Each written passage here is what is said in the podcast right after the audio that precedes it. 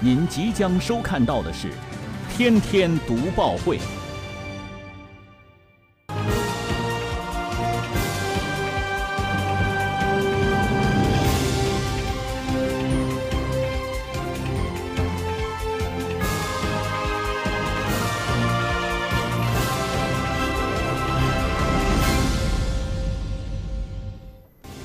新闻有态度，做有态度的新闻。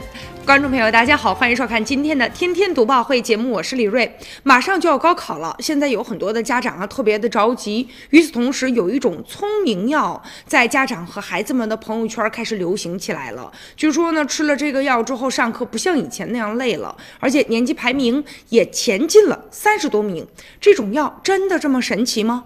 就在最近，杭州呢，有一些医院家长带着已经吃过这种药的孩子，并且出现了异常的状况来就。诊专家表示了，这个聪明药的作用的机制啊，和冰毒相类似。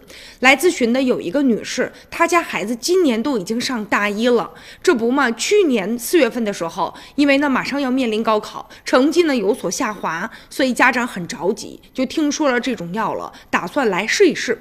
从网上买完之后，家长呢还特意咨询过一位医生的朋友，人家医生都讲了，说你这包装盒上啊没有把成分写明白，建议孩子。们不要吃，但是呢，苦读了十多年了，马上要高考了，而且家长说了，身边很多人都在吃，我们真的顾不上别的了，所以最开始一天给他吃一颗，然后吃了一个月，这成绩啊也没进步啊，后来啊，他便给孩子增加了一倍的剂量。